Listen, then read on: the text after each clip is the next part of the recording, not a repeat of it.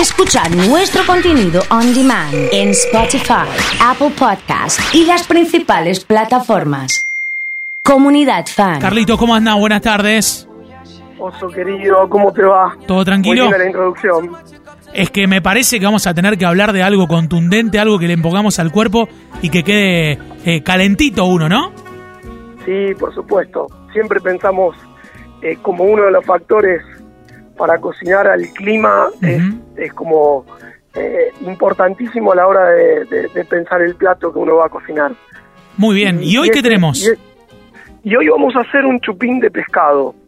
Muy bien. Eh, nosotros lo hicimos aquí en el restaurante, Sí. así que vas a estar recibiendo las imágenes. Ajá. En este caso no vas a recibir eh, los tenedores, Muy bien. pero pero la, la ventaja es que se puede hacer con el pescado que uno disponga.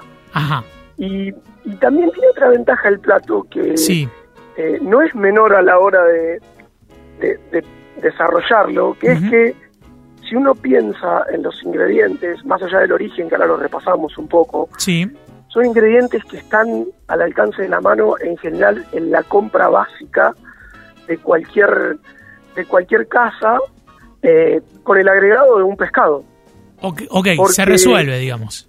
Claro, porque vos cebolla, tomate, zanahoria, eh, cebolla de verdeo, eh, pimiento, son cosas que son elementales, digamos. Algunas a lo mejor te faltan, pero en general tenés el, el- el grueso de los ingredientes. Y esto está bueno para resolver algo rápido. Y por otro lado, alentar una vez más al consumo de pescado y al in- ingerir proteínas que no sean siempre de carne roja, ¿no es cierto? Eso siempre ayuda a una mejor alimentación, una mejor nutrición.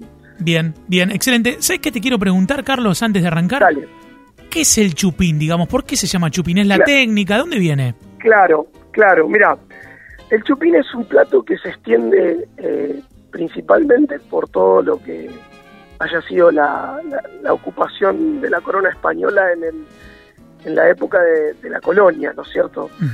Eh, hay en Chile, hay en Perú, hay en Bolivia, hay en Argentina. En definitiva es un cocido de pescado, una cacerola de pescado, un estofado de pescado, ¿sí? Esas son las variaciones que le podríamos poner como titular. Sí. Y también hay un poco de controversia con el origen. Eh, algunos dicen que tienen que ver con, con eh, de preparaciones de Galicia de, de hace mucho tiempo y otros tienen que ver con migraciones italianas de Génova eh, eh, más cercanas en el tiempo, ¿no es cierto? Sí.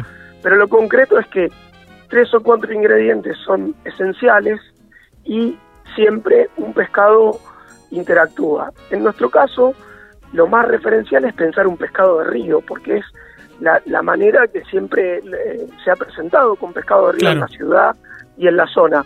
Pero esto no quita que lo puedas hacer con el pescado que más te guste. Si Bien. querés utilizar uno de laguna o querés utilizar uno de mar o uno de, eh, de- de criadero, el que quieras, se consigue, no hay problema. Bien, bien, bien, excelente. Bueno, pasemos a la preparación, a ver, ¿cómo lo hacemos? Bueno, a ver, vamos rápido.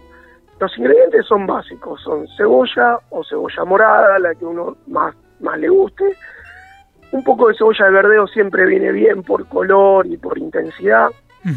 Eh, tomate fresco, en su defecto puede ser una lata de tomate perita en conserva, aceite de oliva, jugo de limón, eh, un chorrito de vino blanco, pimientos, el que tengamos verde, rojo, si tenemos variedad, mejor, y, y- y zanahoria, y en algunos casos agregamos un poquito de anchoa.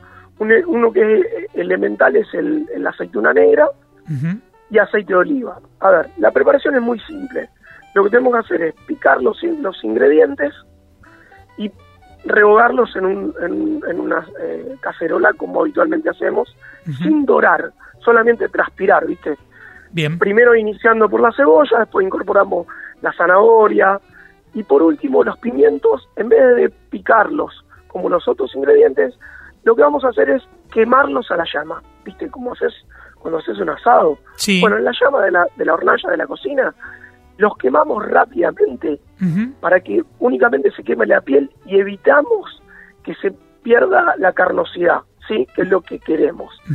Después los vamos a pelar, dejándolo reposar un minuto, esto lo hablamos un montón de veces, preferentemente cubiertos con un film o con una tapa, porque el, vapor actúa de separador entre, el- entre la piel y la carne, y una vez que lo tenemos lo cortamos en tiritas, en triangulitos, como querramos, y lo vamos a incorporar sobre el final de la, de la preparación. Volviendo a la, a la preparación, lo que hacemos es esto. Una vez que tenemos rehogado la- las verduras que dijimos, vamos a incorporar el tomate, tanto sea fresco, cubeteado, preferentemente pelado, pero el que no quiera puede no pelarlo, no va a generar un cambio importante, o el tomate de conserva, y allí vamos a incorporar los tacos de pescado, los lomos de pescado que tengamos. ¿sí? Bien. Considerando que si somos un pescado de río, vamos a desprender más tenor graso, o sea que seamos más medidos con el aceite, y vamos a llevar a cocción. ¿Qué nos lleva a esto? Lo mismo que siempre, estamos hablando de 7, 8 minutos por lado, el pescado, si es de, de buen cuerpo, debería estar. Si es más chico, si es un filete más chico, ya son 3 minutos por lado. Bien. Siempre conviene darlo vuelta para hacer que el calor entre de, las do- de los dos lados. Tengamos una salvedad con esto. Hay pescados, como la merluza argentina, que tiene muy poca consistencia la carne una vez cocida. O sea, es un pescado que se va a romper inevitablemente. Si vamos a un- utilizar una merluza, preferentemente la tendríamos que sellar o, o dorar en, un- en una plancha previamente o utilizar otro pescado. En este caso nosotros utilizamos salmón blanco, mero, abadejo, surubí, Sí. eh, eh, sábalo, cualquiera de estos van a funcionar bien. Y por último, vamos a utilizar, vamos a hablar del condimento.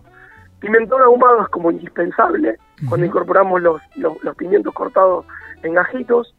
Obviamente eh, una hojita de laurel, tomillo si tenemos, y al final un buen puñado de perejil picado. Esto siempre viene bien también que repose un ratito en la olla, esto eh, es como una constante en mi, en mi cocina, que siempre llevamos las cosas a que reposen y a que los sabores se unifiquen. Y por último se agrega un poquito de jugo de limón o un gajito de jugo de limón para acompañar, un gajito de limón para acompañar. Que es ese gustito que le sentimos pan. al chupín en el, claro, ahí en, el, en el fondo Sí. se, se siente el cítrico Sí, así fuerte. Con, un buen pan y un vino blanco, eso eh, ya estaríamos listos para atravesar el fin de semana de confinamiento. Y bien calentitos, sobre todas las cosas. Claro, claro. Bueno. Eh, faltó, faltó aclarar que el acompañante en general Sí. son papas a la natural. En este caso yo utilicé papines, cuando te pase la imagen lo vas Ajá, a ver. sí. Pero las papas son, Sí. son como el acompañante fundamental. Bien, bien, bien, excelente, excelente. Eh, Carlos, eh, para disfrutarlo vamos a convertir la, la charla en un podcast para ir a chequear ahí Play Pause, para que se pueda Dale. llevar al pie de la letra. Eh, podemos pedir al, al Rosarino también el fin de semana, pienso en el partido esta noche, eh, alguna cena Sí, y algo preparado también, sí. ¿no?